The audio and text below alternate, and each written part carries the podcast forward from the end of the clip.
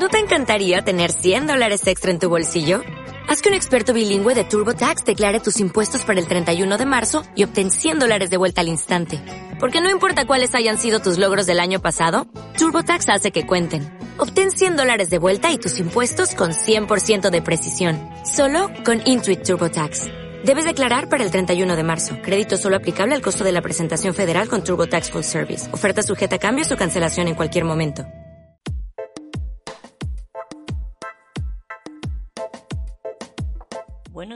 Buenas tardes o buenas noches allá donde te encuentres.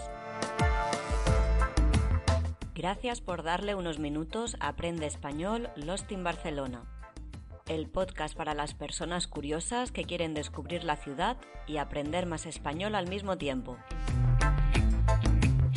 No olvides suscribirte para mejorar tu español y ampliar tu vocabulario. Soy Gema profesora de español y estoy detrás de las flores de L. Búscame en Instagram si quieres más información. Empiezo con una adivinanza para ver cómo estás en conocimientos de Barcelona. Se me ha ocurrido porque es algo bastante famoso de la ciudad y forma parte del nombre de mi blog, Las Flores de L. Prometo que no lo vuelvo a repetir hasta el final. Haz una prueba y pregunta también entre tus amigos para ver si alguien está perdido por las calles de la ciudad. Ahí va la pregunta. ¿Cuál es la flor más famosa de la ciudad de Barcelona? Si necesitas alguna pista, te diré que es de color gris. Si, como oyes, tiene unos 100 años y está en las aceras de la ciudad.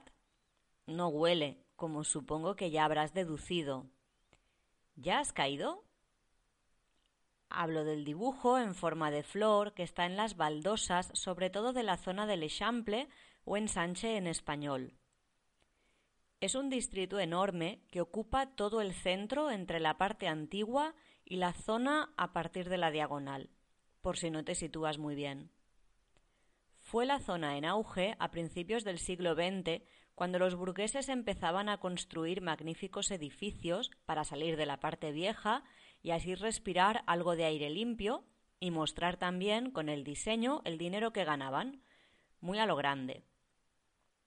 Estos edificios o casas de fin de semana fueron diseñados por arquitectos como Gaudí, Domènech y Montaner o Puig i.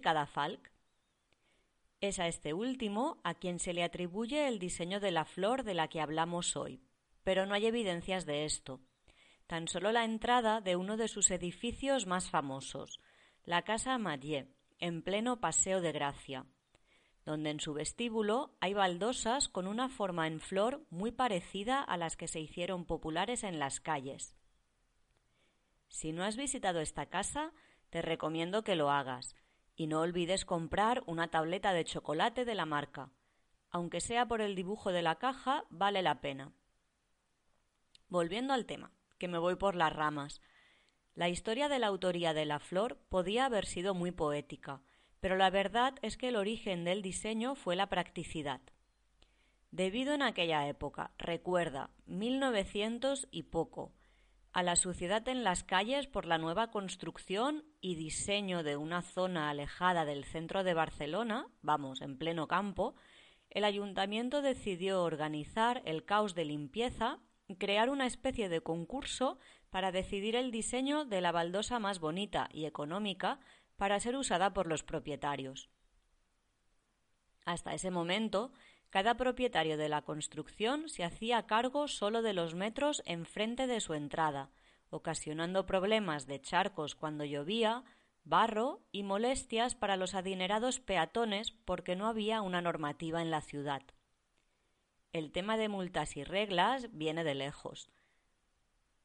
Llegaron varios diseños, y algunos se mantienen, aunque el de la flor se convirtió en el más popular, y hoy en día es el más emblemático.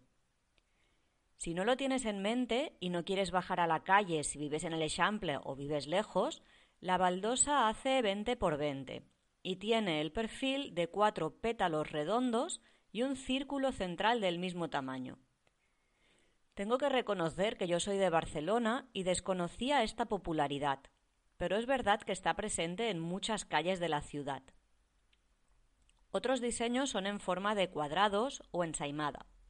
Espero que observes la acera para comparar dibujos. Piensa que fue tal el éxito que es posible ver en otra ciudad de España una copia de la flor que usaron también para decorar las calles y mantenerlas así protegidas del barro y del agua. Que no se me olvide decirte, la ciudad es Bilbao, al norte de España. Te recomiendo que la visites y pruebes su gastronomía. Otro día te hablo de los bares de pinchos en Barcelona. Hemos empezado con una adivinanza y vamos a acabar con un reto. Sorpresa de vocabulario. ¿Podrías recordar y decirme palabras conectadas con el capítulo de hoy? Perdidos en la calle. Por ser el primer capítulo te voy a dar la solución, pero en próximos va a haber más sorpresas. Ahí van las palabras. Acera, baldosa, distrito, edificios, charcos, peatones.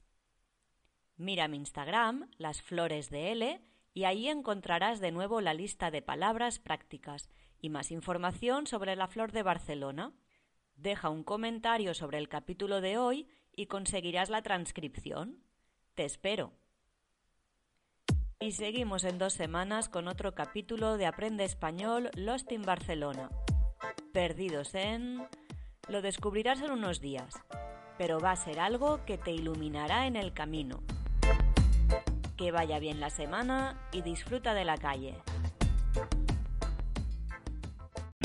O'Reilly Auto Parts puede ayudarte a encontrar un taller mecánico cerca de ti. Para más información, llama a tu tienda O'Reilly Auto Parts o visita oreillyauto.com.